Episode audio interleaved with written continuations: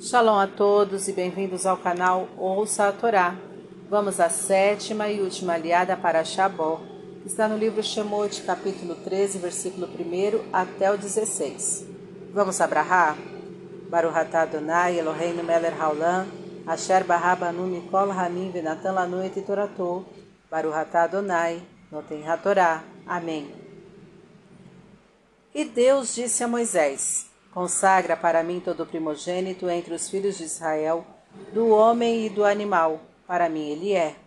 E Moisés disse ao povo: Recordai este dia em que saíste do Egito, da casa dos escravos, pois com mão forte Deus vos tirou daqui, e não comereis coisas levedadas.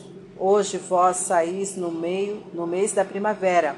E quando Deus te levar às terras do Cananeu, do Iteu, do Emoreu, do Iveu e do Jebuseu, que jurou a teus pais, terra que emana leite e mel, guardarás este rito neste mês.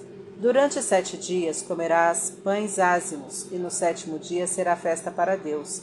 E anunciarás naquele dia a teu filho, por isso me fez o nome sair do Egito. E será para ti como um sinal sobre tua mão e como memória entre os teus olhos, para que esteja a lei de Deus em tua boca, e com mão forte ele te tirou do Egito e guardará este estatuto anualmente. E quando chegares à terra do Cananeu, separarás todo primogênito, se for macho, para Deus, e todo primogênito de jumento trocarás por carneiro. Caso contrário, quebrar-lhe-ás a nuca. E todo primogênito homem resgatarás.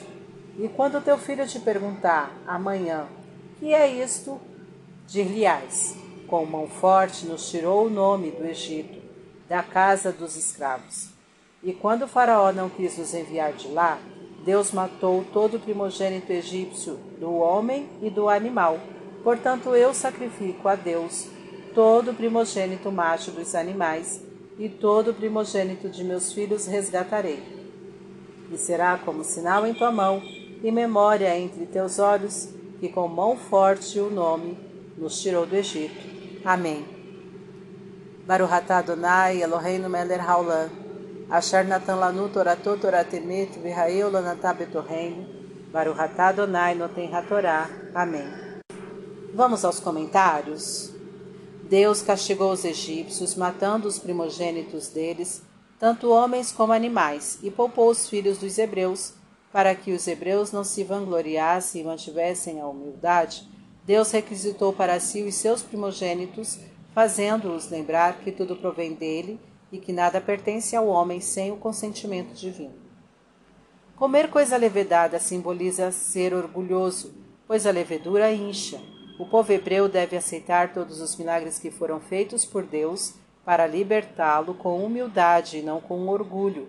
Devemos procurar ser humildes quando recebermos uma ajuda de Deus, pois ela pode ter sido dada não por merecimento nosso, mas sim por sua pura misericórdia ou mérito de nossos antepassados.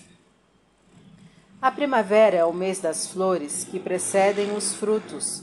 A liberdade que Deus proporcionou aos hebreus permitiu que eles florescessem como nação e, consequentemente, produzissem os frutos, simbolizados nos atos baseados nas leis divinas. Quando Deus nos permite florescer, isto é, pôr em evidência nossas qualidades, devemos proporcionar frutos para ele, utilizando essas qualidades conforme a sua vontade. O leite é um alimento nutritivo por excelência, sendo suficiente para alimentar uma pessoa por longo tempo. O mel significa doçura, coisas agradáveis. Deus está prometendo uma terra que terá tudo o que é necessário para alimentar os seus habitantes e onde poder-se-á viver de maneira agradável. As dádivas de Deus vão além do perceptível à primeira vista.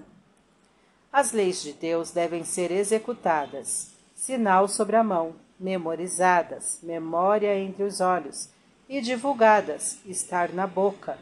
E nessa ordem, primeiro se cumprem, se cumpre sem questionar, depois procura-se decorá-las e, conseguindo-se ou não entendê-las, deve-se divulgá-las. Somente Deus é quem conseguirá tirá-los da escravidão do Egito, e ele o fez para que o povo pudesse valorizar a liberdade com humildade e passasse a cumprir as leis divinas dentro do espírito correto. Todos os atos de Deus têm um motivo, mesmo que não o compreendamos. O jumento representa um animal teimoso, aquele que não quer considerar as evidências que vão contra seus princípios. É como se tivesse uma nuca rígida, que o impede de enxergar os lados. O carneiro, por sua vez, representa o animal dócil, que aceita fazer o que o pastor ordena. Deus quer que os teimosos passem a ser dóceis e que aceitem as suas leis e maneira de agir. Quebrar a nuca simboliza deixar de ser teimoso, inflexível. Devemos ser mais receptivos aos atos divinos, aceitando-o como nosso pastor. Os primogênitos deveriam ser sacrificados a Deus simbolicamente significa que deveriam ter sua vida dedicada somente a Deus e não à convivência com o próximo.